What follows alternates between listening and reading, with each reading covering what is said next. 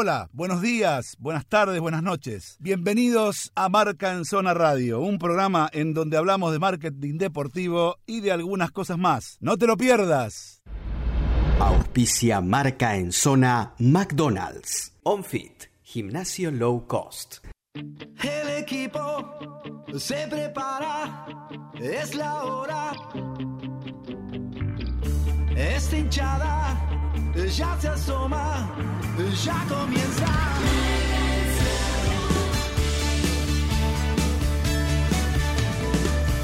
Me enloquece,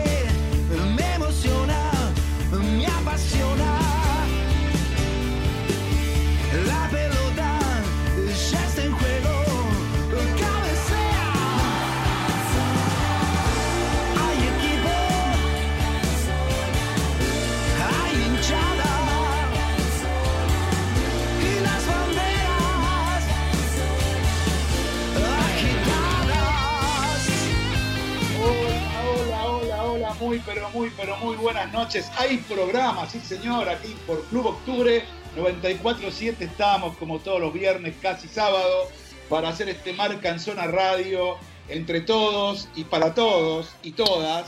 Estamos aquí con toda la información que tiene que ver con lo que venga, porque ahora la industria está parada, amigos, y entonces vamos a hablar de muchas cosas que tienen que ver con la industria, pero también cosas que seguramente tengan que ver con lo cotidiano, con lo que estamos pasando, con la vida y obviamente todo dentro del marco del deporte. Gracias a Javi, como siempre, que está ahí detrás de los controles y nos está ayudando y mucho en esta circunstancia, porque estamos en emergencia, no solo por la pandemia, sino también por lo periodístico. Tratamos de hacer lo mejor posible, gracias a Gastón, produciendo desde su casa y seguramente ya conectados en este Marca en Zona Radio, Ignacio Saralegui y Juan Angio. ¿Cómo le va? Muy buenas noches, queridos. ¿Cómo anda Dani? Muy bien, ¿usted cómo está? Yo con Bien. el moño, hoy me puse el moño, Se puso el moño hoy. ¿Por qué razón Sí. se puso el moño, amigo? porque hacía dos semanas que estaba en pijama y dije, hoy me voy a poner elegante. Bueno, lo único que escuché fue elegante, pero de todas maneras imagino que, imagino que tiene que ver con, con la posibilidad concreta de estar en el aire hoy con, en la 94.7. Eh, rápidamente, ¿qué, ¿qué me vas a vender, Nachito, para hoy? ¿Cómo estás, Dani? ¿Todo bien? Ahí, mira, yo te digo que no- yo no estoy muy bien, porque Teis Sport me está poniendo la- los partidos del Mundial y el otro día me pusieron la final y estoy muy triste. Sí, todo el mundo está hablando del penal de Neuer, que si hubiera habido VAR era penal. Todo el mundo está hablando de eso, todo el mundo. Se habla coronavirus y el penal de Neuer. Eh. Coronavirus y el penal de Neuer. Totalmente, hasta Javi Bacherano se dijo, le dijo a Teis Sport que no la ponga más. Dani, hoy, no, hoy nos, vamos, nos vamos a divertir de lo lindo porque el disparador fue un vivo que realizaron los Galácticos del Real Madrid y hoy vamos a soñar un poco cuáles serían los vivos que nosotros querríamos ver. Muy bien, perfecto. Hay algunos vivos igual dando vuelta, ¿eh? Los vivos que cobran sobreprecios, los vivos que le cobran a la gente más plata. Hay un montón de vivos en esta pandemia. Hay un montón de vivos. Algunos le dicen vivos. Yo directamente le digo, digamos, claramente y en familia, hijos de puta, pero vivos, vivos. Hay un montón de vivos que andan dando vuelta por ahí que ya lo, lo vamos a denunciar. Porque Sí. para eso están los medios de comunicación. No solamente para informar, sino para ayudar a la gente a, a que no haya tantos vivos, paréntesis, hijo de puta, cagando a la gente por ahí con los precios. Pero esta es otra historia. Mi querido amigo Juan Angio, ¿lo escucho? Sí, bueno, yo voy a aprovechar para hablar un poquito de qué viene. Estuve pensando mucho, buscando tendencias, y analizando qué viene en el mercado después de este parate y cómo vamos a reiniciar en el mundo del deporte, viéndolo desde el punto de vista de espectáculo y aglomeración de gente, ¿no? Perfecto, buenísimo, Juan. Bueno, eh, yo voy a ser rápido y, concreto. Se, está hablando, digamos, en en el ambiente del tema de la reducción de dinero, de los jugadores, de los millones que se pierden, millones por acá, millones por allá. Y el problema que yo veo en este, en este tema es que en realidad para el establishment del fútbol, el establishment del fútbol, ¿quién lo conforma? Lo conforma primero que nada los que pertenecen al riñón, los que pertenecen, digamos, a las entrañas del fútbol, ¿sí? eh, digamos, el corazón, que son jugadores, eh, entrenadores, digamos, todos esos son los que, los que eh, pertenecen al corazón del fútbol.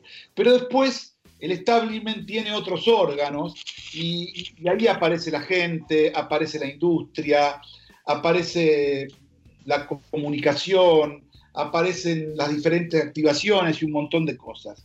Entonces el, establishment del fútbol, sobre todo el establishment que va hacia el hincha común, al que paga la entrada o paga la tele para ver los partidos, este, tiene, esa, tiene ese pensamiento que el fútbol mueve millones y millones. Y es verdad, mueve millones y millones. Y billones también. Este, eh, y- y- en, su, en su mente está que la mayoría de los que practican ese deporte, que, los, que son los que ve por la tele o los que escucha eh, o los que ven los medios, son tipos que son hiper eh, y recontra millonarios. ¿sí?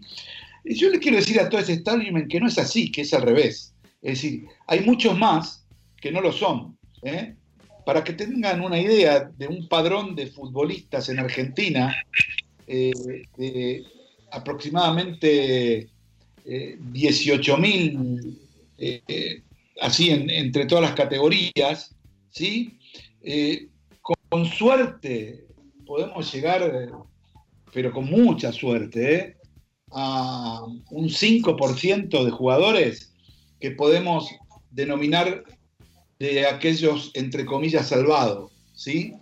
Todos los demás son laburantes, laburantes de, la pelota, el entrenamiento y el fútbol, laburantes, ¿sí?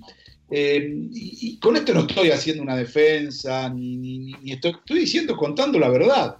Es decir, eh, hay chicos que viven de esto y que toda su vida van a vivir de esto y que después de esto, si pueden juntar una guita, por ahí terminan en un taxi o en un kiosco o, o en un comercio pequeño y si no invierten bien se funden o terminan siendo o trabajando en, algún empleo público o donde cuadre.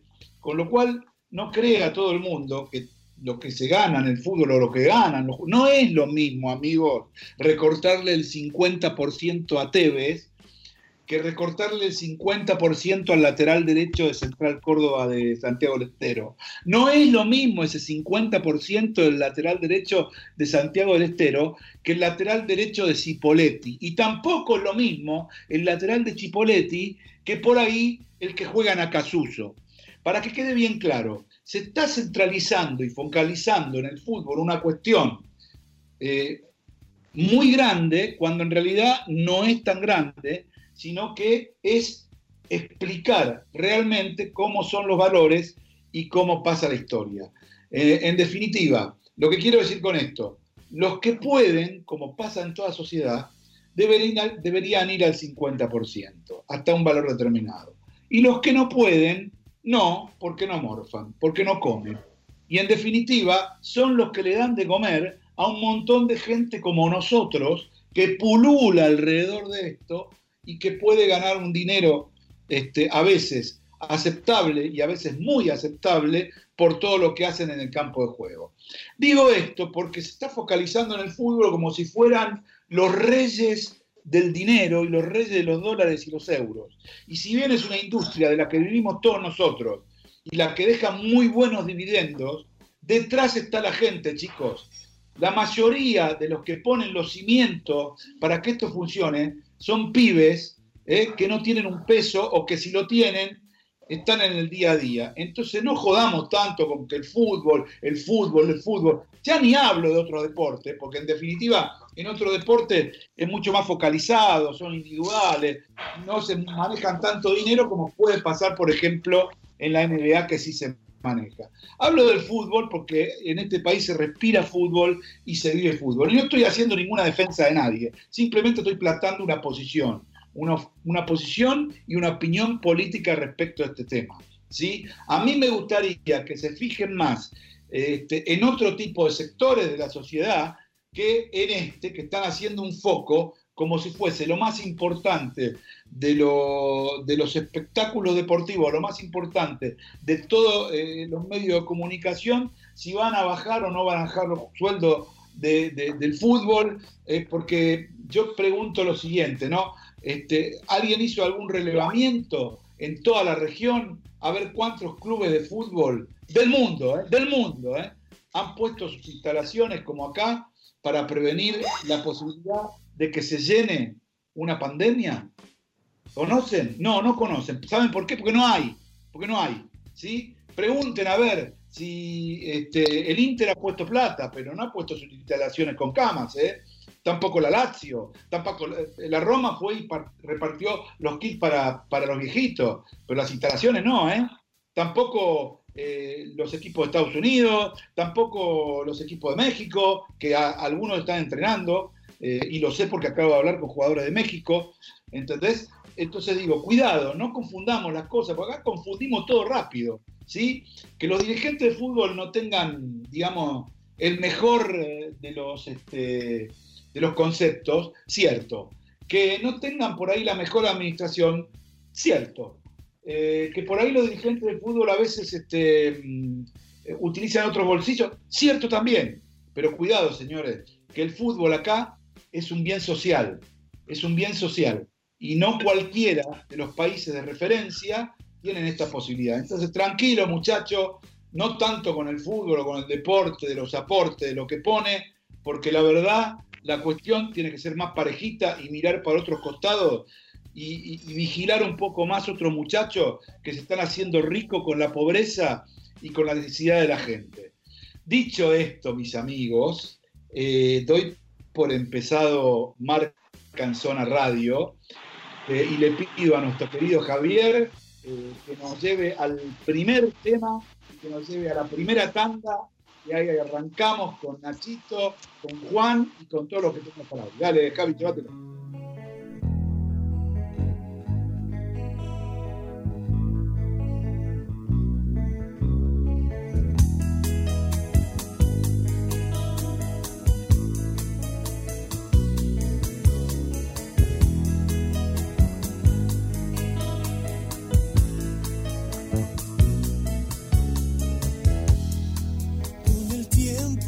Vas cambiando y tus ojos van mirando más allá.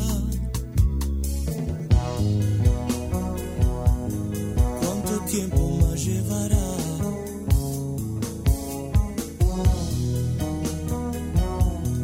¿Cuánto tiempo más llevará?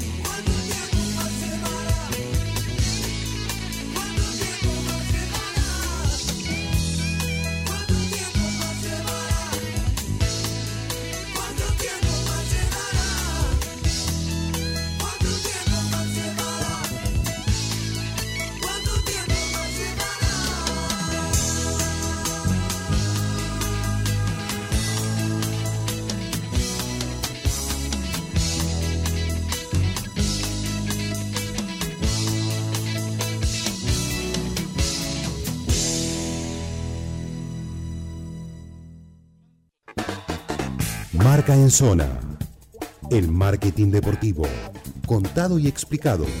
Con simpleza. Fotolibro Plus. Espacio para tus recuerdos. Fotolibros, impresiones y más. Instagram arroba Fotolibro Plus. Teléfono y WhatsApp 11656 75557.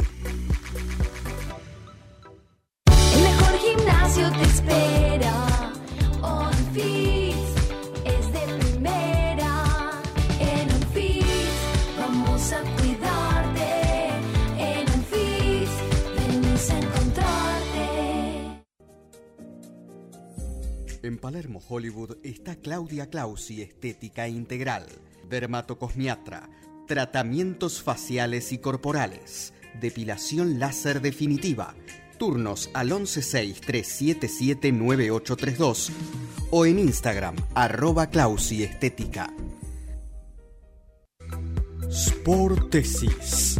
Es la marca de plantillas deportivas más prestigiosa del momento, brindando soluciones biomecánicas a través del análisis de pisada con la tecnología más avanzada. Evita lesiones y disfruta del deporte con las plantillas personalizadas de Sportesis. www.sportesis.com Marca en Zona Radio. El programa de marketing deportivo, donde el deporte es más importante que el negocio.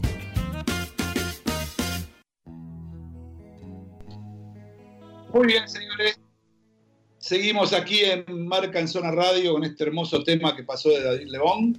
Pero bueno, quedó eh, alguna opinión sí, respecto de lo que tiene que ver con esto del establishment. Los escucho, chicos, ¿tienen algo para decir, para disentir, para acoplar a lo que dije? Mira, Dani. Ah, bueno, bueno, bueno. Parece Arranca, que un tipo arranca, me- arranca, No, no, me- si me querés ganar, decímelo. No, no, no, yo ya te gané hace rato, pero si querés te dejo arrancar. Escucha, Ah, esto me et- encanta, esto me encanta. esta, esta pelea es hermosa. Sí. No, Dani, me, me sumaba a lo, a lo que vos hablabas y lo quería pegar un poco también a abrirlo del fútbol y hablar un poco de tenis. Diego Schwartzman eh, tuvo esto que hablábamos de, de los vivos, unas pequeñas entrevistas, y hablaba de, de- de cómo está el tenis, ¿no? Porque él es número 3, 13 del mundo. Eh, siempre se supo que un top 100 se podía bancar una carrera de tenis por lo que le llaman los, los prize money, digamos, los, los- el premio por, por ganar un partido o una, eh, una semifinal, lo que fuese. El gran tema que él lo planteó es, nosotros podemos aguantarlo un año, un año y pico, lo que es, como te digo, un tipo que es 13 del mundo. Pero ¿qué pasa con, con los chicos que juegan Challenge, Challenger y Future, que serían fuera del top 100?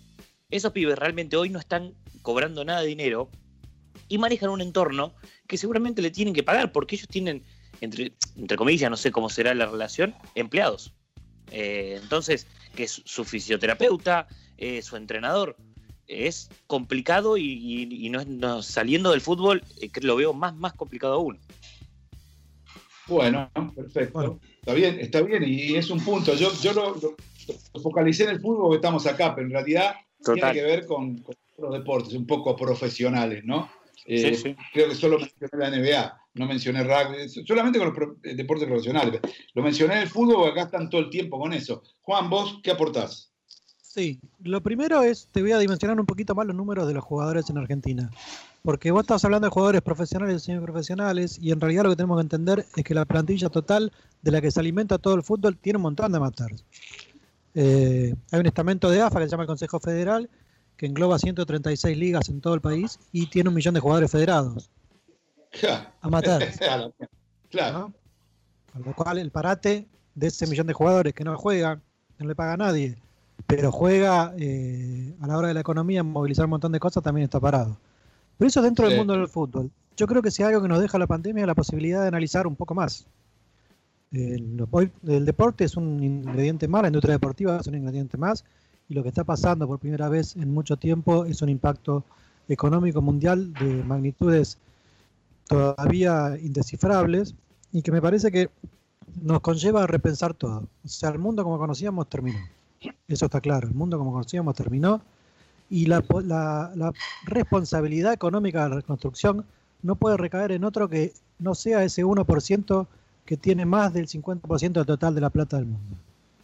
Si algo Sí, tenemos sí. que hacer en este momento es estudiar la redistribución de la riqueza y se acabaron los privilegios. Es la hora en que se empiecen a ser responsables aquellos que han vivido a costa de todo el mundo de, de devolver algo. El otro día leía algo de historia medieval en la que el señor feudal, que era el que más se beneficiaba, era también el que soportaba las hambrunas cuando había un, un- un periodo de baja y se hacía cargo de su gente. Bueno, hoy es hora que este 1% que vive a costa de chupar la sangre de todo el mundo empiece a poner lo que tiene que poner. Muy bien, Eh, yo concuerdo plenamente con eso, pero quiero decir algo respecto del tema, porque hoy estaba escuchando a algunos economistas eh, eh, que están analizando que esta crisis va a ser igual o similar a la del 30. El 30, para que algunos que por ahí no, no- no estudiaron historia, o fue la- la famosa la famosa crisis que quebró en dos la revolución industrial, que hizo trizas el mundo y donde se, se vivió la hambruna más grande de toda la, humanidad. Y esto va a ser más o menos similar. Yo no quiero con esto también sembrar armas ni, ni nada por el estilo, pero en esa época es verdad que no había, como hay ahora, personas que tienen para redistribuir riqueza. Ahí de verdad no había, había muy poco para distribuir porque no había ni siquiera eh, proceso de alimentación, no había transportes de un país a otro, no había aviones que pueden llevar salvamentos o medicamentos de un país a otro para catástrofes, no había nada de eso, era un mundo muy cerrado en cada país, y cada país se arreglaba como podía, y había países que el Estado era más pobre que la gente.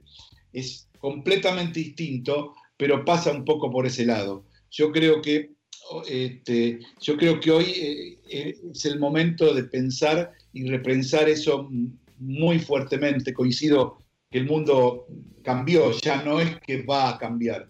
El mundo cambió y las cosas, las cosas eh, cambiaron. eh, y no hablo de países, sino que hablo del ser humano. El ser humano se va a tener que ir dando cuenta que va a tener que acomodarse a, un- a- a una nueva forma de vivir y hasta que esto vuelva realmente a tomar su ritmo, eh, no va a pasar un año, va a pasar bastante tiempo, bastante tiempo, y de alguna u otra manera eh, todos lo vamos a sufrir un poco.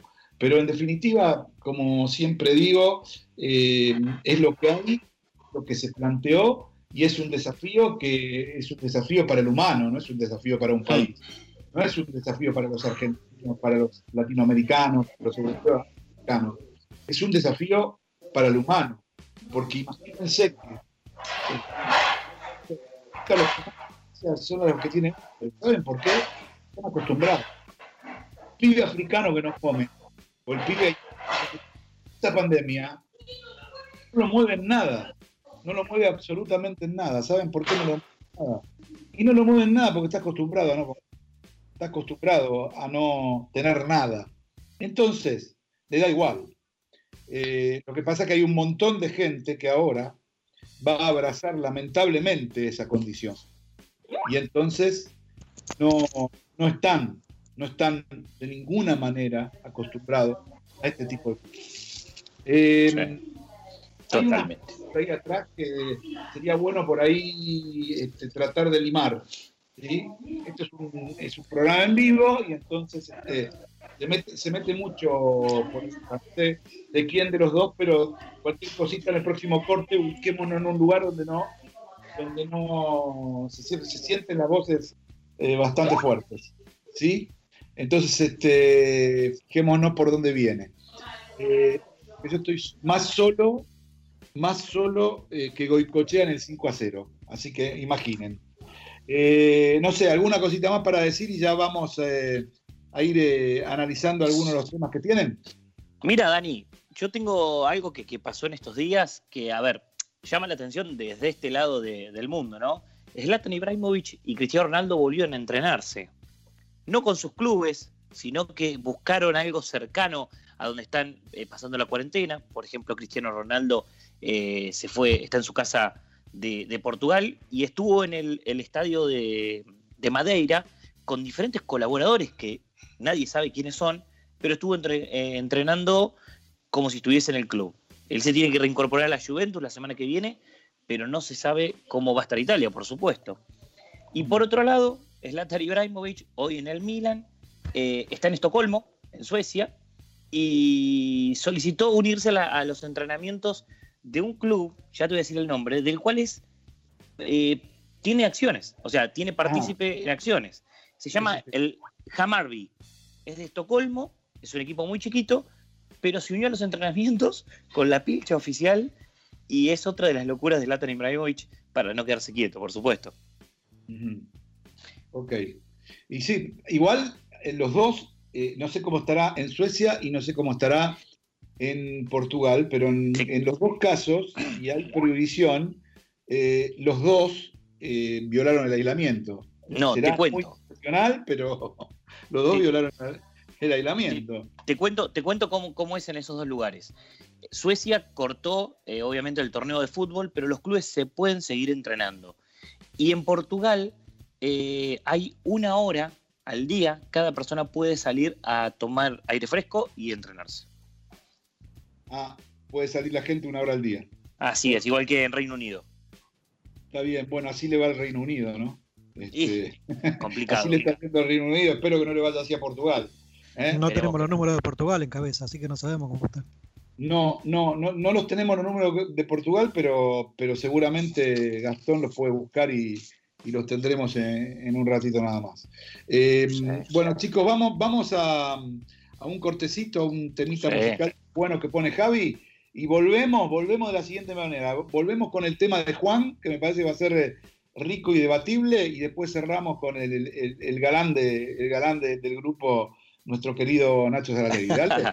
Estamos, Ah, bueno, ah, Nacho, Nacho, ¿por dónde nos comunicamos? Sí, señor. Bueno, se pueden comunicar a través de nuestras redes sociales. Nos pueden encontrar en todas las redes sociales como arroba marca en zona, sino por Instagram y Twitter, arroba 947FM Radio. Es las redes sociales de, de la radio. Y si no, pueden descargar la aplicación, la van a encontrar como octubre, y ahí van a poder escuchar todos los programas de nuestra ra- querida 947. Muy bien, Sí, señor. ¿Puedo agregar algo? ¿Cómo no? Dale. Sí, y a mi amigo Nacho lo van a encontrar en Tinder con arroba gordito fachero y, y ahí las chicas pueden buscarlo. Pero escuchamos una cosa. eh, para, para- ¿Vos esto que estás diciendo es una información fehaciente o es un invento? Me lo contó Pirincho. Nacho, ¿puede decir algo de respecto al tema? Eh, lo tengo grabado y voy a hacer la denuncia pertinente. Bueno, eh, eh, bueno, no sé, yo no sé, pero bueno, yo tengo eso. Bueno, eh, me, dice, me dice Gastón que eh, Gastón Corti que tenemos 13.141 eh, contagiados en, y una cifra de 380 muertos. No me parece que esté para correr por Portugal, la verdad, sinceramente, al primer ministro de portugués, este, me parece ponete las pilas, papi, porque este, se está yendo el moño. Bueno, amigos, eh, vamos, a, vamos a un cortecito y a una musiquita y cuando volvamos tengo una información fresquita, fresquita para darles y arrancamos inmediatamente con Nachito. Vamos. Vamos.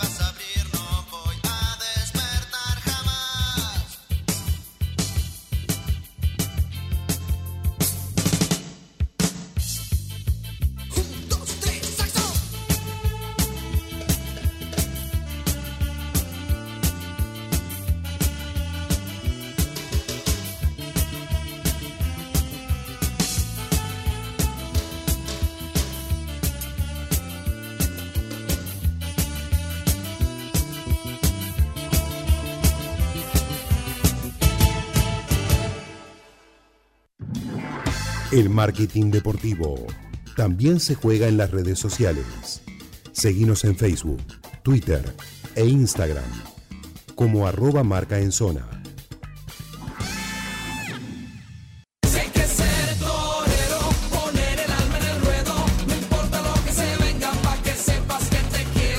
tenemos a nuestro nunca bien ponderado, nunca bien apreciado bien ubicado, porque nunca está bien ubicado, siempre se ubica al otro lado él, porque él es distinto, hoy está desnudo y con moño. Estamos hablando de nuestro licenciado en marketing eh, deportivo, el señor Juan Angio, que seguramente tiene, como siempre, como siempre, un tema eh, interesante y divertido para tratar. Juancito Torero, todo tuyo. Bueno, como les dije, estos días tuve mucho tiempo para pensar qué viene en la industria qué vamos a hacer. Lo primero que viene claramente es que los estadios cuando se reanude van a estar vacíos un tiempo largo. No, no veo que inmediatamente que salgamos a la cuarentena los estadios se llenen por disposición. Creo que se deje. Entonces ahí ya tenemos una caída de facturación muy grande que es el tema de la venta de entradas. Entonces tenemos, me parece que tenemos que empezar a plantear la creatividad de cómo suplir eso. Y posiblemente los clubes deberían ponerse en línea a la cabeza de esa, de, esa propuesta sin esperar que vengan del gobierno. ¿No? Y, ahí pensaba la posibilidad también de plantear porcentajes de gente. O sea, vos tenés un estadio de 40.000 personas, bueno, tener un 10%, 4.000 personas en principio, aprovechando palcos y otras cosas, y, y separaciones y formas de acceso. Pero eso habilita otra discusión. ¿Quiénes son esos 4.000 que van? ¿Y por qué? ¿Y en qué concepto? ¿Se los damos a los abonados que ya pagaron todo el año? ¿O le damos una parte a ellos y otra parte a otro lado? Las que vendemos. ¿las vendemos al mismo valor? ¿Vale lo mismo en una cancha llena o ser un privilegiado que de los 4.000 que pueden ir? O sea, hay un montón de discusiones que hay que poner arriba de la mesa que cada club debería empezar a, a pensar y repensar cómo venderla. No sé ustedes cómo ven algo de eso, por ejemplo. No, no, yo lo, yo lo veo, lo veo como lo- tal cual lo estás diciendo. Lo veo tal cual lo estás diciendo. O sea, no, no le cambio una coma, yo particularmente, porque es así además. Porque es la que lamentablemente se viene, porque esto va para largo, Juan. Y además hay otra discusión que se abre ahí. Eh, estamos acostumbrados, sobre todo acá, que ven a las marcas como una gente que pone plata por publicidad. Y lamentablemente los presupuestos de publicidad murieron, muchachos. Se los aviso a todos. ¿eh? Fíjense que hasta Coca-Cola, no sé si lo sabían, Coca-Cola retiró todas sus publicidades y está destinando esa plata a apoyos a la salud pública, en todo el mundo, no solo acá. Lo hizo en España y lo hizo acá. No sé si lo sabían o no, se los cuento ahora. No, no lo sabía, es una muy buena información porque yo no la sabía. Bueno, La verdad, las, bueno. grandes marcas se están retirando de ese lado. La publicidad, yo les aviso a los que tienen agencia de publicidad, lamentablemente vayan buscando otro laburo, porque durante un tiempo no va a existir prácticamente. Entonces, la lógica es, eh, ¿qué hacemos para ser agentes de reactivación económica? Si la economía no se reactiva, el circo no arranca. Nosotros pensemos que somos un espectáculo. Como espectáculo, somos lo primero que se corta en todo sentido. Somos lo más necesario, porque somos catalizadores de un montón de cosas, pero somos lo primero que se corta. Entonces, la pregunta es cómo hacemos desde el fútbol para que la economía repunte. Y ahí es donde yo creo que tenemos que ir a un modelo de lo que hablamos la otra vez, que era el modelo de la huella Weber, que lo que pensaron ellos fue no hacer publicidad tradicional, sino hacer responsabilidad social y buscar reactivar economías regionales a través del fútbol. ¿Se imaginan cómo puede ser? No, yo la verdad que no. No, tengo una, tengo una leve idea, tengo una leve idea, este, eh, pero igual después quiero, una vez que termine, quiero hacer hincapié sobre eso que eh, me, me indicás y me decís de la publicidad este, en cuanto a lo que tiene que ver con el fútbol. Que tengo, no, no reparo, pero tengo alguna información que en un punto estaría contrapuesta eh, a lo que vos afirmás. Pero vamos, vamos a tocarlo aparte ese tema. Me parece muy bien y me Eh, parece interesante también, ¿no? Como para ver hasta qué punto. No, no, por eso te digo, por eso te digo. Si ya que estamos, te lo digo. Eh, Es decir, hay empresas importantes y que están ahora mismo armando campañas que tienen que ver con lo social desde lo deportivo. Ejemplo, hay una empresa muy importante que la semana que viene va a lanzar una campaña de quédate en casa, ¿sí? que está muy ligada al fútbol, muy ligada a lo deportivo, a través de referentes importantísimos, del, del- de- de- de- digamos, como influencers del fútbol a nivel latino y como con jugadores que tienen en sus redes sociales más de millón o, o dos millones de seguidores, con exjugadores y jugadores. ¿Qué te quiero decir con esto? Está en un intermedio. Por un lado, eh, es verdad, va todo a lo social, va todo a quedarte en casa, va todo a tratar, pero el dinero sigue destinado a, acá estamos, somos fútbol y desde el fútbol te pedimos esto. Por otro lado, eh, también, eh, y esto, ustedes saben que Marcanzona también tiene, tiene digamos, como, como partner a Comebol, desde Comebol se está armando un programa también para redes sociales eh, que tiene que ver con un sentido similar, no igual, similar, pero en este caso para cada uno de los patrocinadores, en este caso directo de la Copa Libertadores.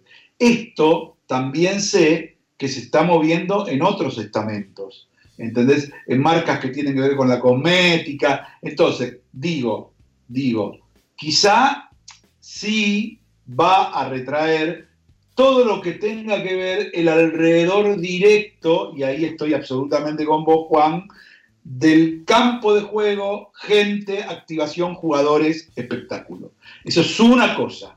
Ahí sí, el que se dedica a la publicidad de eso, que espere mínimamente un año y medio. ¿Está claro? Así de claro es. Y como, me- como muy, muy, muy, digamos, muy, este, muy optimista un año. ¿sí? Ahora, el que está eh, eh, del otro lado no, porque del otro lado eh, las redes sociales son más dinámicas y más baratas. Sí, Entonces- pero voy a ser coherente. Voy a ser, déjame ser coherente con mi posición de siempre estar en contra. No, pero por supuesto. Esto, esto que me estás planteando, esto que me estás lindo de planteando, esto. ocurre, va a ocurrir, pero muy menor comparado con lo que estaba ocurriendo.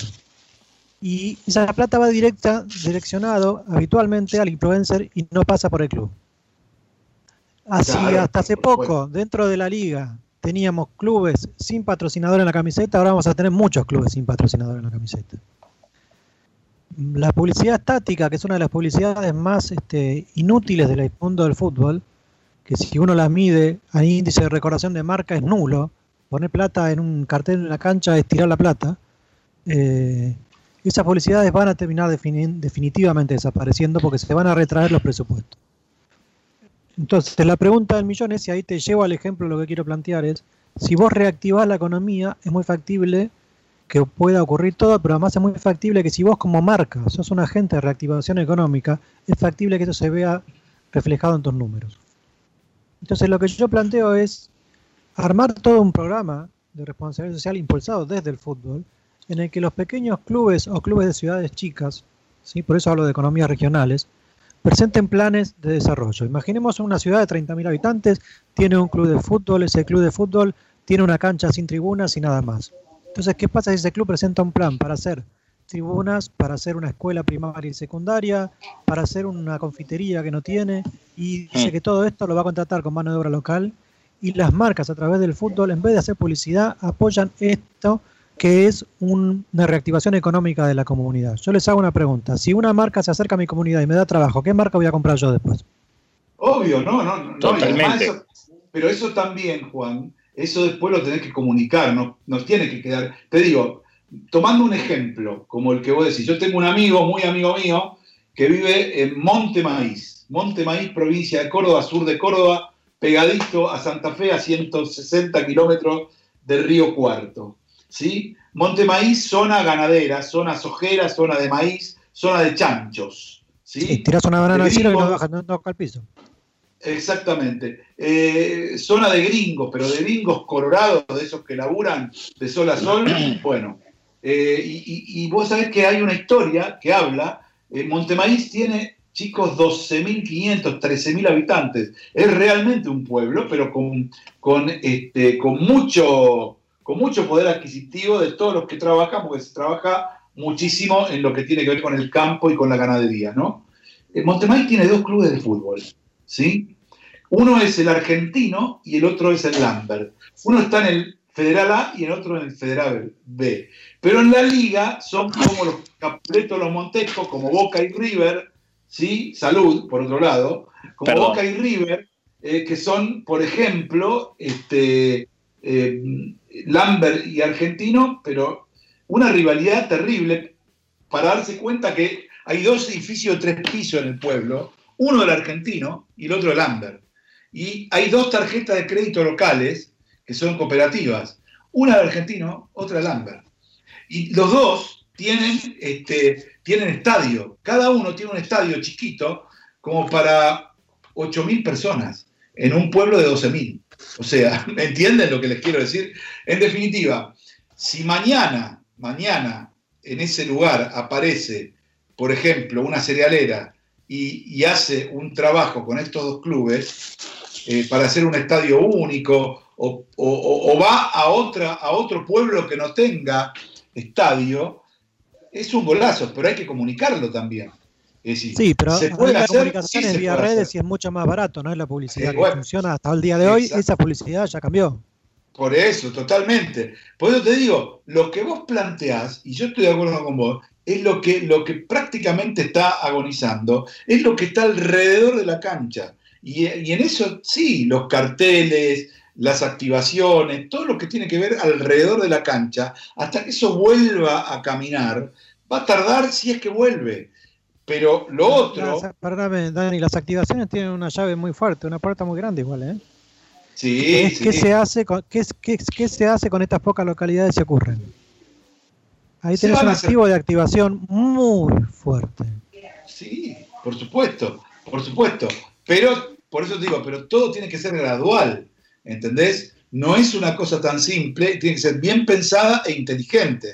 Porque Sí, estamos sí. hablando de cambiar, cambiar completamente todos los, los colores de, la bandera. Acá no es que, viste, acá cambias todo, se está cambiando todo con esto, ¿entendés? Entonces, este, lo que, lo que muchos marketers antes decían, no, que tenían redes sociales escondidas, hoy las empiezan a tener en primera división. ¿Entendés por qué? Porque es la única manera de realmente empezar a mostrar lo poco, mucho o regular que haces. Eh, porque lo demás no se puede mostrar. Y aunque vuelva eh, el deporte, tampoco se va a poder mostrar porque va a volver sin gente, va a volver eh, con mucha gente quebrada, va a volver sin plata y nada, va a volver para que el tipo lo pueda mirar por la tele y se entretenga, como una película, como Netflix. Ahora. Dani, ¿puedo cambiarte el eje de la discusión ya que estamos en algo? Sí, Hago una pregunta.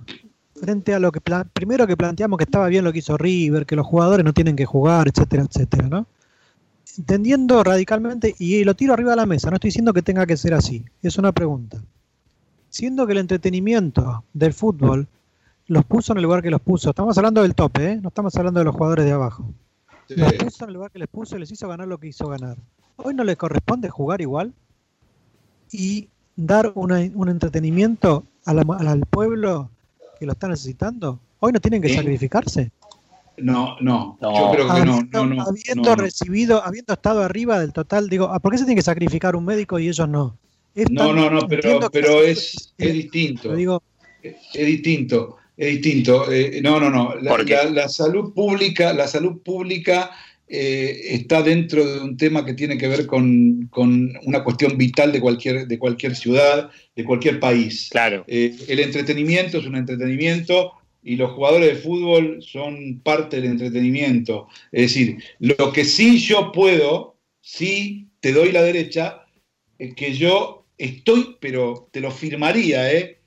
que si fuese voluntario, si di- dijera, muchacho, a ver, este, votemos, hagamos una votación entre todos los jugadores de todos los planteles. ¿Jugamos o no jugamos? Aún sabiendo que alguno, que vamos a tomar los mejores recaudos, como hace ahora Inglaterra, que va a hacer el partido con 240 tipos y todo eso, o Alemania, creo, para que nadie se contagie. Votemos. Este, te- pero te, te jugaría la vida contra un bizcocho que el domingo hay fútbol. Si es por ellos, ¿eh? si es por los jugadores. No tengo ninguna duda. Porque quiero decirte algo, para mí hoy, hoy, ¿eh? hoy y siempre lo más noble del fútbol son los jugadores. Como lo más turro del fútbol son los jugadores, lo más noble del fútbol siguen siendo los jugadores. Ninguna otra cosa que los jugadores. ¿Entendés? Porque si no están los jugadores y no está la pelota, no sé para qué carajo va el árbitro, no sé para qué carajo van los veedores, no sé para qué hay dirigentes, no sé para qué hay gente, no sé para qué hay televisión. Así de fácil es. Entonces, lo que quiero decir es esto. No estoy de acuerdo con eso, digamos, de decir vayan y jueguen para que el pueblo se divierta, pero sí creo que si le dan a los jugadores la posibilidad de elegir, yo tengo, mira, te- tengo la certeza de un 95%. eh, vamos, te lo dice hoy lo, que dijo Nachito. ¿Vos te pensás que si va Ronaldo o a, o con, el carácter que tiene y como son, le dicen vamos a jugar, le chupa un huevo, le, dice- le pone en el pecho y dice vení Corona Vivo, pegame en el pecho y van de una, olvídate. No tengo ninguna duda, pero bueno, las cosas no son así. Las cosas son de otra manera. ¿Entendés? Pero obligarlos no, porque no, no, yo no estoy de acuerdo con eso. No estoy de acuerdo, no, de ninguna manera no creo que, si bien son un servicio, no son un servicio público esencial.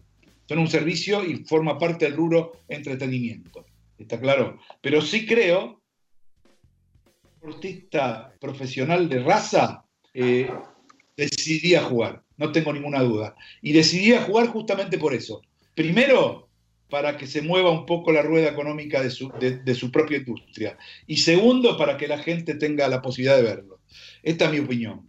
Pero bueno, eh, está- se hizo medio largo, che, ya vamos con 50 minutos. Vamos a un pequeño cortecito y, venimos con, con, con Nachito, porque después este, vamos a cerrar y, y seguramente tengamos la posibilidad de tener alguna conexión internacional también como, como pasado. Así que eh, hacemos un pequeño corte y, volvemos. Dale, vamos Javi, llévatelo.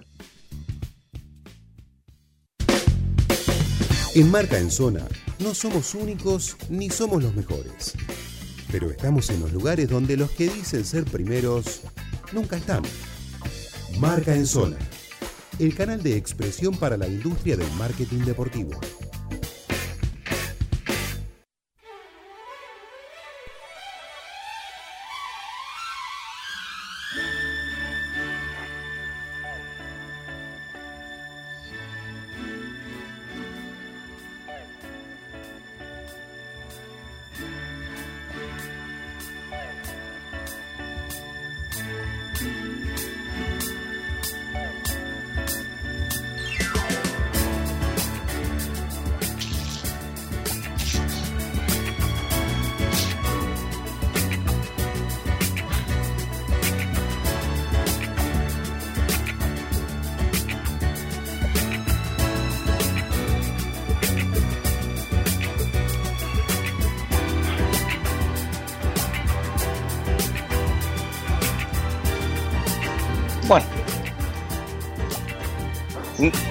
Vos, vos fijate, fi- fíjense cómo me quieren en este, en este programa, que tengo que ser yo quien me presente y esté acá para llevar adelante todo. ¿O vos, vos me escuchás bien, Yo. Juancito?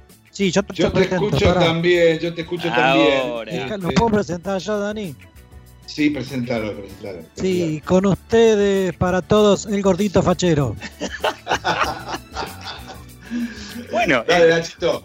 Una, una de cal y una de arena, me gusta, me gusta lo de Juancito. Ah, bueno, vamos a hablar de algo que, que surgió esta semana que fue para todos, yo te diría, para todos los sub 40, algo que histórico. Porque a través de Instagram, Ronaldo tomó la batuta y empezó a invitar a todos sus amigos galácticos de aquel equipo de Real Madrid, que a diferencia de- del Real Madrid que continuó, no ganó tanto, pero realmente eran galácticos de verdad. Así que Ronaldo de su cuenta invitó a Roberto Carlos, a Figo, a David Beckham y a Iker Casillas a una charla que, si nos ponemos a, repasar, dos brasileros, un portugués, un inglés y un español, solo se podrían entender porque la pelota estuvo en el medio. Entonces yo dije, bueno, la verdad que eh, escucharlo a ellos fue increíble.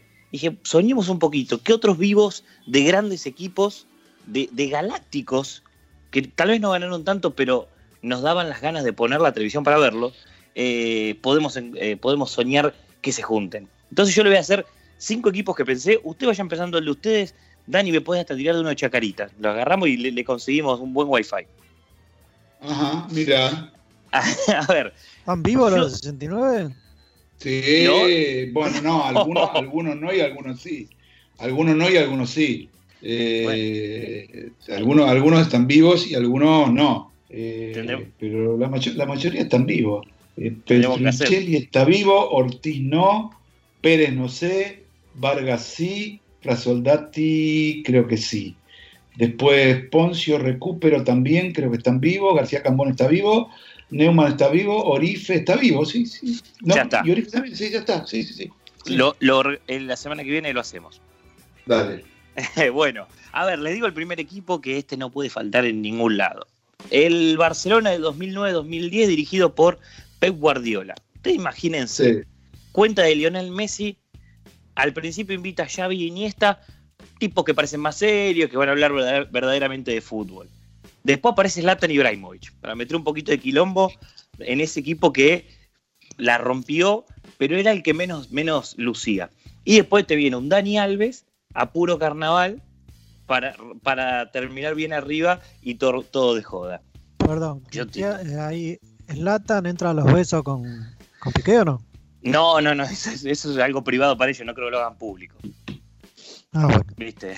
El, a ver, el segundo equipo que se me ocurrió y me vino a la cabeza, un Milan, yo lo apodé un Milan con estilo brasileño. Año 2002, Brasil sale campeón en Corea y Japón. Un Sí. año después, un año después el Milan se vuelve imbatible en Europa. Pero escuchen esto, Sí. en Europa, porque el Boca de Bianchi le gana la final intercontinental en Japón. Pero ese equipo salía de memoria y tenía esto que te digo, un estilo brasilero desde Cafú, imagínense, Rivaldo y Kaká. Después otros que se podían rápidamente sumar, un Paolo Maldini, un Pirlo y un Gattuso. Campeones del mundo todos. Finalmente después terminaron siendo campeones en Italia. Pero fue algo espectacular. Un verdadero lujo y estrategia, por supuesto. Número 3. A ver si acuerdan este equipo. Un, un Arsenal imparable le puse. Temporada 2003-2004, la Premier League, dirigido por Axel Wenger. ¿Se acuerdan del entrenador del Arsenal? Sí. Salió campeón con 26 victorias, 18 empates, invicto. La base era francesa. Thierry Henry, Patrick Sí. Vie- eh, Vieira y Robert Bueno. Pires. Y Robert Bueno, Pires. Qué nombres. Eh, eh, a ver, de los tres, dos nacieron en Senegal. Sí. Bueno, obviamente, pero jugaron para, para Francia. sí, sí, sí, supuesto, sí, ¿no? sí, sí. Sí, Eso es el, el gran dilema de los franceses. Y después, tranquilamente, se sumaban al vivo un Dennis Bergkamp y las locuras del sueco, que se van a acordar las locuras del sueco, Frederick Ljungberg. ¿Se acuerdan del que se tenía los pelos? Sí, sí, sí, sí, Rasta tenía. Olvídate. Llegó a tener rastas, después se tenía rubio, un tipo que usaba los botines de cualquier color. La verdad que, Sí, sí. que- que- que rompía todo. Jugadorazo. Número 4, jugadorazo. Equipo número 4 se me ocurrió, el Villarreal Sudamericano. 2006. Riquelme, Bataglia. No, Se- Seba no llega a jugar. Ah, no llega a jugar ahí. Seba no llega a jugar. Fíjate cómo, cómo se me este. Este digo, claro. Un Juan Pizorín va a iniciar sesión seguro. Sí. Forlán, Forlán se le suma para seguir la batuta con esa garra charrúa. En el medio, que le van a poner un poquito los tiempos, Marco Sena y Juan Román Riquelme. Ah, bien. Bien. Y como, es un equipo, y como es un equipo español, Santi Cazorla no puede faltar. Un equipo que perdió por penales, justamente por un penal que erró Riquelme, pasar a la semifinal de Champions, ¿no? Sí, sí, no, eh, no, a la final. Pierde A la final semifinal, claro. Pierde la con- semifinal. Ah, sí, señor, pierde la final esa 2006. Y el último equipo, y ya, ya le voy a preguntar a Juancito el suyo, me vine acá a Argentina y lo nombré, lo nombré no porque lo nombré el periodismo, lo los cuatro fantásticos de River Plate. En ese momento salían de memoria Pablo Aymar, Ariel Ortega, Javier Saviola y Juan Pablo Ángel. sí. El equipo eran dos enganches y dos delanteros. El resto defendían todos. El- esos, Ajá. cuatro se tenían, esos cuatro se tenían que encargar, encargar de todo. En el plano internacional no pudieron, no, River no pudo conseguir nada, pero en el, eh, si uno va a los registros, en los partidos pasaban las goleadas todos los partidos. Mira. Sí, A ver. Pero a nivel internacional eran boletas. Agua, agua, por eso, Agua. Pero, pero quedó recordado co- como ese- esos cuatro fantásticos. Juancito, te pregunto en este momento, decime un equipo que vos veas y que digas, estos tipos se tienen que juntar en un vivo. Y yo creo que era el ascenso 91-92, Banfield, Wenzel Delfino, Puente Dura y no me acuerdo, un par más. Te voy a dar uno de técnicos. uno de técnicos. Vamos. Uno de técnicos, pero para divertirse, ¿eh? Sí. para divertirse mucho. Eh, Coco Basile, Arranca, arranca Coco. Reinaldo Merlo, Bien. Bambino Veira. Y pongo a este simplemente porque, porque es gracioso. No sé si buen técnico, Sí. pero es gracioso. Que es Caruso Lombardi. Tenés que prender Sí. un ventilador si va Caruso. Una, una, char- una charla, una charla entre cuatro, esos cuatro puede llegar a ser muy, muy. De hecho, yo he presenciado entre tres de esos cuatro y, y- y- y hay uno que ahora lamentablemente está un poco enfermo, pero que realmente, que realmente, este, digamos, este, ¿cómo decirlo? Era muy, pero muy gracioso el, el negro Marcheta, muy gracioso. Mira. Todo lo si- dicen los jugadores. ¿no? Sí, Y si lo sumás al huevo rondina, un poquito más para acá y te vas a divertir y mucho. también, también, es muy gracioso, dicen que es muy gracioso. gracioso, Sí, muy sí. gracioso. No, yo, yo creo que lo divertido, Nacho, ahí sería cruzar realidades muy distintas. A ver. Ponele un vivo entre Ibrahim- Ibrahimovic y Zapatilla Sánchez. ¿Te imaginas? ¿Qué puede Exacto, salir sí. de eso? ¿eh? ¿Qué, qué Sí, puede No salir? importa, no importa. Pero a ver qué pasa. Miren, No importa. La verdad que, que- que me, me sorprendió y quise hacer esto porque eh, estamos hablando de nacionales nacionalidades diferentes en equipos de Europa que cada uno tenía su nombre, pero se entendían. Porque lo primero que dijo eh, Ronaldo cuando hizo el vivo con, con David Beckham es, mirá que todavía mi inglés todavía no es bueno.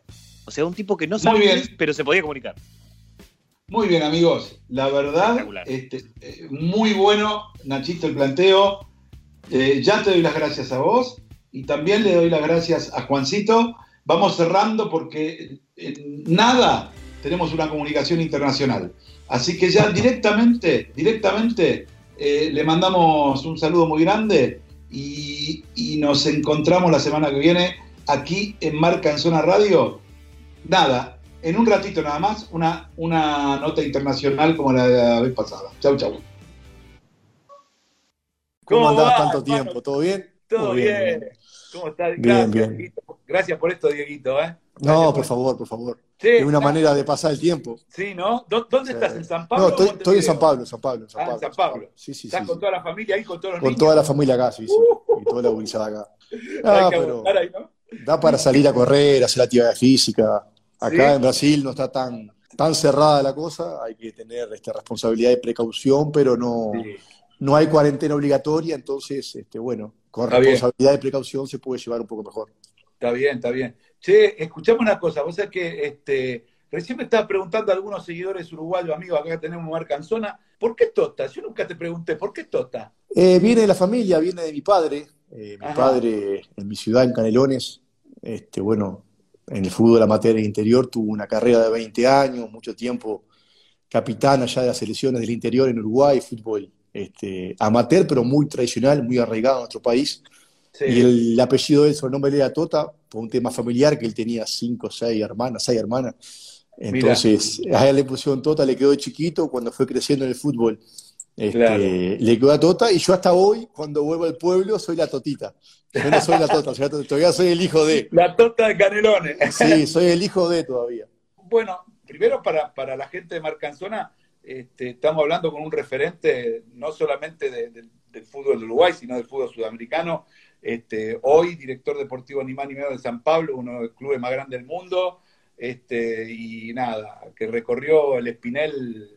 La verdad que vos cuando empezaste a jugar de botija, ¿dónde empezaste? Exactamente. Justamente, bueno, mirá, mi carrera es un poco inexplicable hoy en día, ¿no? Hoy es imposible, pero hace 20 años atrás, este, yo con 18 años, casi 19, estudiaba, trabajaba y jugaba amateur en mi ciudad, en Canelones, y con 19 años, este, ya, este, bueno, estudiando y trabajando y con pocas aspiraciones a ser profesional, este, pero bueno, me destacaba en mi ciudad ahí, por, bueno, por mi físico, por, por mi forma de ser, pero entrenaba una vez por semana y jugaba los domingos, con 19 años. Claro, O con sea, algo, que hoy 19 es, años. algo que hoy es imposible, ¿no? Sí, Este, ahí, me- claro. ahí- ahí Nacional me lleva a jugar a la, a la tercera división, vendría a ser la reserva de, de Argentina. Y bueno, este, rápidamente me adapté al fútbol profesional, este, bueno, fui capitán de la inferior de Nacional. Este, y bueno, llegué a debutar en Nacional, este, fui con 20 años inmediatamente a préstamo a Plaza Colonia, ya un equipo que, que estaba haciendo sus primeras armas en primera división. Al poco tiempo me convertí capitán de plaza con 20 años, hicimos una campaña histórica en aquel momento, siendo vicecampeones uruguayo. Yo fui destacado como uno de los mejores jugadores del torneo, mejor zaguero prácticamente, sí, sí, en mi primer año de carrera. Volví a Nacional, ya con un poco más de prestigio para, para jugar, este, pero inmediatamente surgió lo de San Pablo y bueno, con 21 años, que hoy, increíblemente, hoy, hoy, me hicieron acordar, hace 17 años que yo llegué a San Pablo. Hoy, 17 años. Sí, Wow. sí, hoy la, la gente acá me hizo acordar. Y bueno, prácticamente en un año y medio de estar este, trabajando y estudiando en mi ciudad, en un año y medio, dos, este, vine a parar acá a este, a este monstruo que, que es este San Pablo. O sea, bueno, sin divisiones inferiores. nada, cero, Nada. cero. No, trabajé- y este, por eso, ahí muchas cosas están explicadas, ¿no? De cuando jugaba, ¿no? Que, que, bueno, que no tenía, no tenía la fineza de, de- de Claro. los jugadores. Era No. todo ímpetu y todo, No, tal bueno, vez pero de este, maneras. temas mentales. No, pero, bueno, hoy por hoy, también, hoy por hoy es imposible, hoy por hoy es imposible. La, sí. la forma de hacer mi carrera eh, sería totalmente imposible porque precisas todo un trabajo de juveniles Sí. que te inserte Igual, en el medio. claro, pero igual de todas maneras, Diego, si no, digamos, si no hay materia prima, por más que hubiese tenido todo lo que tenés, o sea, materia prima había, si no imposible llegar a donde llegaste y hacer lo que hiciste. O Sí, sea, o el sea, hambre, el materia hambre. prima había. O Sí, sea, sí, el hambre, el fútbol sagrado, la tradición familiar, ¿no? Porque mi hijo jugó siempre fútbol y yo en Ah. mi ciudad este, jugaba y me destacaba, Claro. ¿no? Pero totalmente amateur. Bueno, recorremos, llegás a San Pablo, en San Pablo obviamente todavía hoy estás, después vamos a hablar de, de tu parte dirigente, pero yo creo que esto, digamos, en tu carrera eh, has conformado grandes equipos, este, pero yo creo que eh, el equipo por excelencia, el que todo Sudamérica siempre miró como, como diciendo, mira estos tipos cómo han llegado a, formar lo que formaron, es, es, Uruguay, que todavía quedan algunas piecitas ahí eh, en el equipo. Igual ahora Uruguay me parece que va a tener un, hermoso equipo para la Copa América y mamita, ¿no? Algunos nenes que... Es decir, ¿alguna vez se pusieron a pensar entre ustedes o conversando entre ustedes? Digo, un país que es más chico de la provincia de Buenos Aires, la materia prima que tiene. Siempre digo que para mí hay un componente genético, porque no, no, no, no, no hay otra explicación. Hay países inmensos, por ejemplo, como China, que hacen jugar a los pibes, no, no sale uno que sea la mitad de qué yo. ¿Me entendés lo que te quiero decir? Sí, O- sí, no, no, este, yo soy, este, incluso antes de ser profesional de adolescente, era amante de la historia del fútbol uruguayo y me leía todos los libros que podía y, y era futbolero perdido a pesar de... Y no, mi, mi visión es otra, mi visión es que tenemos una cultura fútbol, una cultura fútbol que nace con la identidad nacional. Este Uruguay deja de ser banda oriental o de autoproclamarnos banda oriental y pasamos a Uruguay. Cuando viene el fútbol y le empezamos a ganar a Argentina, le empezamos a ganar a Brasil, eso en el comienzo del siglo XX, primer Copa América gana Uruguay, primer Sí, sí, sí. Este, equipo sudamericano que va a jugar a Europa y es campeón es Uruguay, una Olimpiada, por dos Sí, veces, sí. el primer mundial lo, lo hace Uruguay y sale campeón, Sí, primer sí, clásico contra Argentina lo gana Uruguay, sí, o sea, sí, sí. tenemos una cultura fútbol este, que viene desde el comienzo, que eso no se compra, eso está No. arraigado en nuestra sociedad. Entonces, vos en Uruguay naces en cualquier rincón de la patria y lo primero que te enseñan es que la celeste es lo más grande que hay, de la historia del país. Sí, Y bueno, hay libros que hablan de eso, ¿no? Que Uruguay, este, Sí, sí, sí. obviamente somos un país pequeño, entre dos gigantes, Argentina, Brasil, con todo un contexto histórico, ¿no? De, bueno, Buenos no, Aires, porteño, puerto, Obvio, obvio. la provincia simplatina, y, y hasta comienzo del siglo XX, eh, los uruguayos nos autodominamos este, banda oriental todavía. Este, no, no éramos. Uruguay, a pesar de que ya éramos un país independiente hacía 50, 60 años. Y a partir del fútbol, este, muy inteligentemente también el Estado, los presidentes de aquel momento utilizaron el fútbol como algo que identifique al uruguayo, que lo haga Sí. sentir especial. Y yo creo que ahí está la explicación porque un país de 3 millones de personas, donde la mayoría son viejos, donde Claro. hay más mujeres que hombres, Sí, donde la infraestructura hoy sigue siendo este, pésima o muy mala en comparación a, a los países este, este, serios o profesionales del fútbol, cómo seguimos siendo competitivos. Este, creo Sí. que es este, por, por- por la cultura que, que traemos, que ni China, ni Qatar, ni Estados Unidos, No. este, ni, ni siquiera Inglaterra nunca van a poder comprar. Ellos obviamente No. pueden comprar otras cosas que, Sí, sí, que, que, bueno, que también este, son interesantes, pero esa No, cultura que está bien. tiene. En todo Este, yo yo la, la explicación la, la llevo este, por ahí porque lo aprendí de mis abuelos, este, de mis tíos, y seguramente yo ya se lo paso a mis hijos, seguro. y cuando sea viejo se lo pasará a mis nietos, y así en cada rincón de la patria. Y, y- y esa es la única explicación. Este, ¿Por qué todavía somos competitivos? Porque ya no deberíamos ser un deporte que se transformó en una industria de entretenimiento, este, que Sí. mueve millones, Sí. Este, los países grandes este, es negocio que estén definiendo por lo que mueven de televisión, de marketing, de sponsoreo. Uruguay rompe los huevos cada vez que, que llega a competir porque no le sirve a nadie, a pesar de que la celeste es linda, pero ya hoy no es negocio. Entonces, creo que esa es la única explicación por qué seguimos siendo competitivos y seguiremos siendo porque nadie va a tirar esa cultura a nosotros. ¿no? Sí, no, además, a ver, yo digo, es decir, este, es un, es un tema, un tema hasta geopolítico el que, el que, el que me decís. Eh, igual, yo pienso que hay, hay un, todo eso que se centra, hay un componente que yo digo, eh, es decir, este, que tiene que ver también con el sentido de pertenencia, ¿sí? que es muy importante. Es más, yo creo que este, Uruguay es uno de los equipos del mundo con más sentido de pertenencia hacia la camiseta de su país. Inigualable, duda. te diría yo. Inigualable, Yo creo que inigualable. Y tengo mil anécdotas eh, que reflejan eso. Una, una. Pero, pero no siempre, sabes que no siempre juega a favor. No, Porque a veces, a veces este, nos ponemos una mochila este, demasiado pesada, eh, justamente de la historia, de saber que no le podemos fallar a nuestros viejos, a nuestro abuelo, a Claro. lo que significa el fútbol en nuestro país.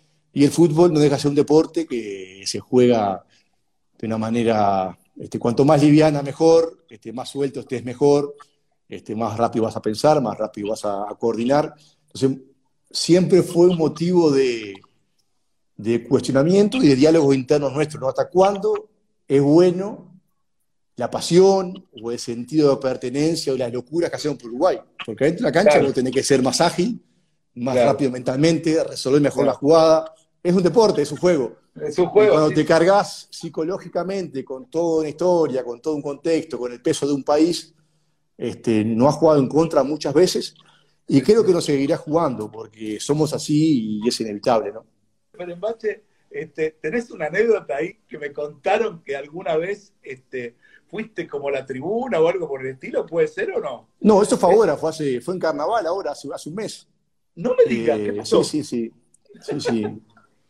No, el, el contexto es que, bueno, este, si hablamos de, de fútbol turco y la experiencia en Turquía, es para hacer horas y horas y 20 libros, porque es algo un poco inexplicable lo que se vive allá, que yo nunca entendí por qué tanta pasión en un fútbol que no es tan significativo o representativo a nivel mundial, pero lo que se vive internamente es imponente. Este, Sí. No hay Argentina, no hay Brasil, no hay Uruguay que se compare. Sí. Este, el estatus que el jugador tiene dentro de la sociedad. Viste que de repente en Argentina, en Uruguay, en Brasil, el jugador es popular, pero no es prestigioso. Claro, Princi- Principalmente en Brasil, el jugador es popular, pero no es prestigioso. no es prestigioso. Argentina, Uruguay un poquito mejor, pero también. Siempre el jugador de fútbol Sí. es mirado a medio de lado ahí, ¿eh? Ahí. Sí, sí. y no, no accedes a, a ciertos lugares. En Turquía, por ejemplo, sos popular y sos prestigioso. Este, te puedes sentar con un alto político, empresario, lo que sea, dialogar tú a tú porque sos estatus- respetado. Tiene un estatus superior. superior. Y bueno, obviamente si te va, si te va bien, mejor, ¿no? Si te va Claro. mal, este, te, te sacan a boleos. Este, pero bueno, es una experiencia. Hay, este, tengo mil, mil anécdotas también allá en Turquía. Pero lo cierto de- que se vive- fue ahora? ¿Qué, qué pasó? Ahora, hace un mes, hace un mes y seis años después de irme, porque Sí. eh, sos tan, este, tan asediado públicamente por la gente, o sea, por, el, por el buen sentido, ¿no? De que te paran, Sí, sí, que te quieren, fotos, todo. te quieren, te dan flores, dulces, te invitan a tomar un té, te conversan, aunque yo no hablo turco, pero me hago entender con señales. Y, y lo- los clásicos son este, un espectáculo lindo, como un Boca River, como un Peñarol Sí, Nacional, sí, sí. Sí. este, un San Pablo Co- Corinthians. Y claro, nunca, obviamente, nunca pude y nunca podría ir a la tribuna a ver un partido. Y ahora, Claro. seis años después, este, carnaval acá, feriado, que justo iba a Turquía y justo coincidía con el clásico, este, bueno, se me ocurrió este, disfrutar de una, una jornada de hincha. Y bueno, la única manera era disfrazarme. Y nada, con unos amigos ya turcos me conseguí una barba, una peluca. No te Me disfracé y bueno, no, tuve, tuve la experiencia que, que hacía 20 años no tenía, ¿no? De, de gurí, de, de 3, 4 horas previas, recorrer la calle, este, No, una cerveza con los hinchas, cantar unas nadie- canciones, putear nadie- al rival. Y na- nadie, nadie te, nadie te, na- nadie te reconoció. Y no, de- después en la tribuna, este, cuando yo empecé a putear en, en- en- En veces en, en español, me miraban raro y Raro. mis amigos decían, este, mirá por otro lado, no lo la única Claro. manera, si, si no te enloquece. Pero es por la pasión y por, este, Sí, bueno, sí, sí. en el buen sentido, ¿no? Qué bueno, qué bueno. Yo me acuerdo de vos, yo te conocí, a vos, vos por ahí no te acordás de eso, pero yo te conocí un día que fuimos a Málaga con Quique a tu casa, con Wolf. Con Ah, Quique. sí. Sí, sí, me Hicimos una acuerdo. nota. Sí, en linda nota, casa, me acuerdo. En Málaga, sí. Ahí yo te conocí.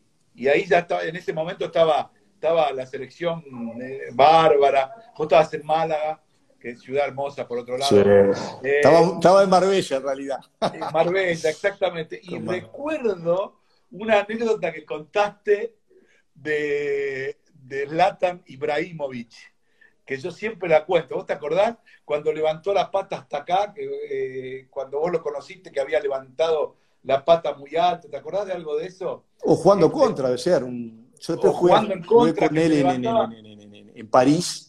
Jugué junto un año, tuve la suerte de jugar, pero antes jugué en contra varias veces. Y creo que me habías preguntado cuál era el delantero más difícil de marcar y en aquel momento Zlatan eh, tenía todo, ¿no? Era técnico, rápido, fuerte, más grande que yo eh, y una agilidad increíble. De repente saltaba a cabecear y con la pierna te sacaba la pelota de la cabeza.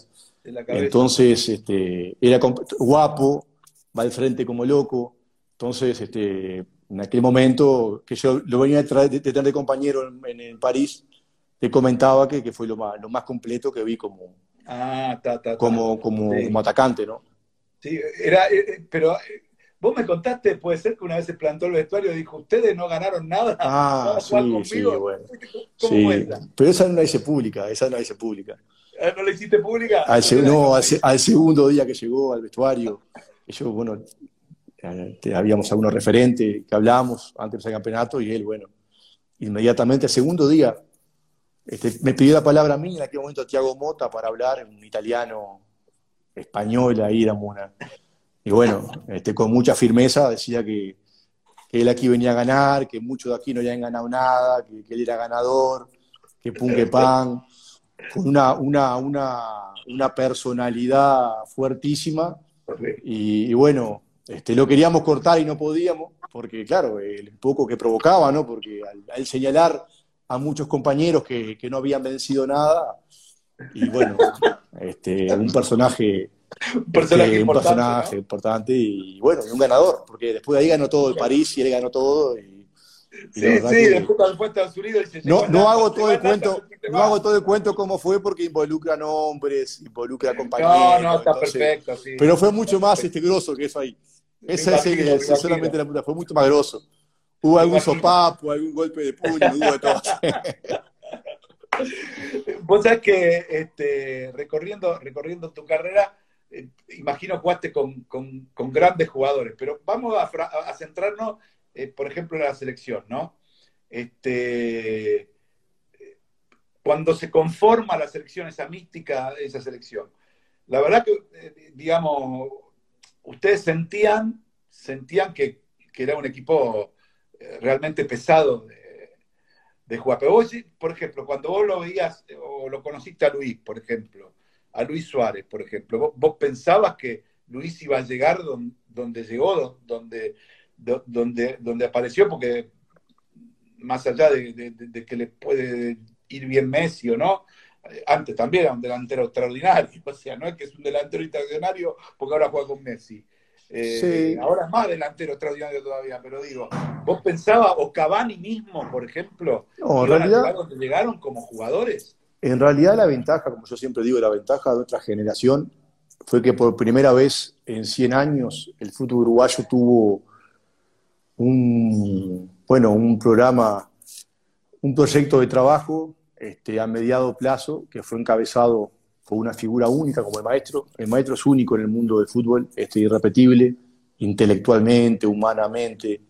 Este, y bueno, mi generación tuvo la suerte de por primera vez tener este, una estabilidad que Uruguay nunca tuvo, por eso de que pueblo chico, infierno grande, el fútbol es una pasión popular, que mucha gente quiere tener su influencia, y bueno, generaciones anteriores, tal vez mejores a la nuestra, yo que sé, Francesco, el de Rubén Paz, el Zamendi, este Hugo de León, Darío Pereira, Sí, este, eh, era, bueno, era para ser campeones de- y tal vez este, no tuvieron la suerte de tener la estabilidad en un proyecto que tuvimos nosotros. Nosotros perdimos Claro. mucho más de lo que ganamos. Y en otros momentos, alguna derrota que nosotros tuvimos seguramente hubiese significado el fin de nuestra generación y no existiría Suárez, ni Godín, ni Lugano, ni, ni, ni Cavani, ni Orlán, ni nadie. Y bueno, Claro. entonces, este, aclarar que la- acá la, el éxito de que Uruguay vuelva a ser protagonista a nivel mundial fue porque por primera vez se tuvo un proyecto serio a mediano plazo que no incluía el próximo resultado como definitivo. Entonces todos nosotros tuvimos la suerte de, de, bueno, de, de repetir experiencias dentro de la selección, de generar un grupo humano mucho más cómplice, porque cuando vos ganás y perdés con los mismos compañeros y conoces a la familia y sufrís con ellos, vas generando una complicidad que te lleva con el Claro. tiempo a, hacer un núcleo fuertísimo y que no te entran ni las balas, ¿no? Entonces creo no, que, además- creo que el ese maestro- fue el, el por qué Uruguay volvió a ser protagonista y te animaría a decir que es la única manera que Uruguay pueda volver a ser protagonista. No te digo campeón, protagonista. Definir, competir y a partir de ahí, obviamente, soñar con ser campeón. Mira, Pero- plantel, plantel, la verdad que tiene, porque han salido unos pibes ahora espectaculares, la verdad. Eh, pero, te- por ejemplo, Luis Suárez, este, cuando perdimos su partido para Sudáfrica, un partido feo contra Perú, yo era el capitán, me querían matar, y Luis anduvo mal, y la prensa y la gente lo quería crucificar a Luis. Y que no fue más selección, y cuestionaba al maestro por qué lo puso por su partido, y el maestro, fiel a su, a su estilo, creía en el potencial del jugador, y no porque no esté por un buen momento. Y así le pasó a Cavani, a mí, como capitán. Yo fui el capitán, creo que más joven en la historia de Uruguay, con 25 años. Eh, y veníamos de café del Mundial. Entonces, este, la prensa y la gente decía que no daba la talla para lo que significaba la historia del capitanato en Uruguay. Claro, 25 años, tenía 10 partidos de selección. Claro. Y el maestro me bancó y bueno, y vio en mí cosas que ni yo mismo veía. Eh, Claro. Entonces, eh, es todo producto de, de un trabajo que yo creo que es la única manera de que Uruguay hoy pueda este, seguir siendo competitivo, porque si no es imposible, porque esta industria de fútbol, uno que hoy recorre el mundo, ve que, que bueno, que cada vez es más competitivo, que todos quieren llegar, que tienen muchos este, intereses económicos, hasta políticos, atrás de, Claro. de un mundial, de una Copa América. Y te voy a repetir, este, este, que un país como Uruguay siga siendo protagonista es romántico, es romántico porque la celeste es la celeste, pero a la industria, a la industria le sirve poco, ¿no? Cuando mi club, que es Chacarita Juniors, Opa, hay una historia ahí, Chacarita San Pablo. cua- cuando, cuando cumplimos los 100 años, este, vino San Pablo a jugar a San Martín. Sí, Eh, sí, sí, sí. sí. Y nos ganó. no nos respetó el cumpleaños. San Pablo de, de Telé, ¿no? ¿No el San Pablo de Telé? y nos ganó. ¿No Pero- el San Pablo ganador? ¿El San Pablo de Telé no era? ¿El que fue? Eh, no, no, un San Pablo posterior. No, Posterior. si va el de Telé, si va el de Telé nos comimos 5, No. 6, 7, perdimos 1 a No, 0. no, pero por eso solamente Chacarita, no. ahí cualquiera, era cualquiera. No, no, si va el de Telé, olvidate, somos boleta con IVA incluido, olvidate, ¿no?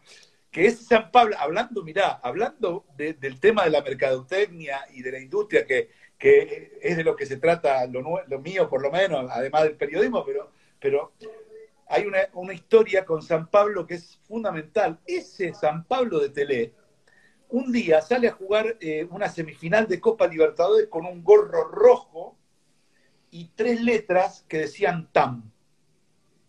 ¿Vos te acordás de eso? De No, no me acuerdo, no, no, me acuerdo de la imagen porque la he visto muchas veces. Si Pero lo ves por la- No sé por qué. A ver, contame, a ver. Bueno, y cuando yo veo esos gorros, digo, estos tipos salen a la No. cancha con gorro. Y allá me, llamaba la atención que Que un argentino, que un argentino me cuente algo de esto de San Pablo, ojalá que No. los sanpaulinos no entiendan porque pasa una vergüenza. No, no, no, Ojalá porque- que no Pero entiendan. no, pero más que un argentino, un funebrero, porque estamos ligados. Ah, bueno, está. Eh, no, no, no, es- no tiene que Ah, ver con la nacionalidad, tiene que ver con el sentido de pertenencia de, de colores. Yo soy de, de- en, Brasil soy de San Pablo. Está sea, bien, como, entonces, como debe ser. ¿qué, qué quiere decir con eso?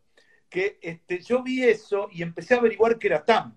Eh, y, y resulta que era Transportes Aéreos del Mercosur, una, una compañía que en ese momento estaba empezando, ya no existe más, pero en ese momento estaba empezando, este, una compañía aérea. ¿Y qué hice yo? Dije, esto es una idea espectacular de estos muchachos. Se la ofrecí a una empresa muy importante, acá en Argentina, este, que después muchos de sus jugadores, durante el Mundial 94 y a partir del año 92, le compraba, los, le compraba, y ahí empezamos con los gorritos en Argentina con el marketing deportivo. Esa empresa era Mirá. Mastercard. Esa empresa Mirá. era Mastercard. Y Mastercard eh, tenía a varios jugadores de la selección nacional y todo de dónde, porque nadie inventa nada, esto fue mejorado, porque como las cámaras de televisión ya no te querían tomar acá arriba, entonces yo le ponía el logo abajo, a los costados, atrás, por todos lados, con lo cual Sí, sí. vos lo tomabas Es- y el logo entraba. Es una guerra infinita. Eh, Una siempre, guerra hasta hoy, sí, sí. Echa Hasta la leche a hoy. trampa siempre, sí, sí, sí. sí. Exactamente. Entonces, Mirá, no sabía, no sabía. Entonces, entonces fue el primer club que utilizó gorras para, este, para usar marketing. marketing, publicidad. sí, sí. Sí, sí, sí. Sí, sí, sí. Pero, pero en ese caso fue institucional, es decir, fue el club que hizo un acuerdo con TAM. En el caso nuestro, yo y primero hice un acuerdo, primero se hizo un acuerdo con AFA, ¿sí? que fue sponsor oficial, y una vez que se hizo el acuerdo con AFA, entonces después nosotros sentimos que era mejor ir a los jugadores. Porque el AFA ya tenía de la empresa por ser sponsor. Y los jugadores iban a ganar su platita. Y entonces por eso se lo hicimos con los jugadores. Así Ya. que ahí nacieron, ahí nacieron las gorras, por lo menos en esta parte del mundo, como identificatorias de una marca que no sea Adidas, Nike o Umbro, alguna de las que tiene que ver con, con Sí, el sí, con el deportivo, sí, sí. Exactamente. Decime una cosa, este, ¿cuál fue tu mayor tristeza deportiva? Y tu mayor alegría. Ah, tengo, tengo dos tristezas grandes y como siempre están vinculadas a la selección porque era, era, era, era mi pasión, eh, era mi pasión y, y a todo. Este, primera, cuando quedamos afuera de, de Aus- de Mundial de Alemania, 2006, que perdimos por penales contra Australia, este, eh, casi me muero. E increíblemente un mes después fuimos campeón del mundo con San Pablo, entonces en un mes pasé desde el infierno al cielo, literalmente. Este, pero la tristeza sí que más recuerdo, que, porque es más reciente, y yo también ya era más, más grande, más consciente, en, fin, fue cuando en la Copa del Mundo acá en Brasil, después del primer partido me, me rompí la rodilla y, y no pude jugar, lloré tres días seguidos y fue el disgusto más grande que, que- que me que me agarré en mi vida. No pero por una lesión. Pero Una por una lesión, lesión. una lesión, pero no porque el Mundial de Brasil, Claro. la, la Celeste en Brasil, Maracaná, Odolio Varela, yo era capitán de Uruguay, ídolo en Sí, Brasil, era, era, era- era increíble. Lloré, hasta, hasta hoy no, no, no lo puedo asimilar, pero por lo menos no me quedan más lágrimas. Y aparte de capitán y no podía demostrarlo, tenía que seguir Claro. este, Claro. estimulando y lloraba toda la noche y tomaba tres remedios para dormir, no podía dormir. Y Forlán le puteaba este, porque no le dejaba dormir a él. Este, no, fue una, fue una cosa que no, no, no. Y aparte fue un error mío porque fue sobrecarga de trabajo también, en fin.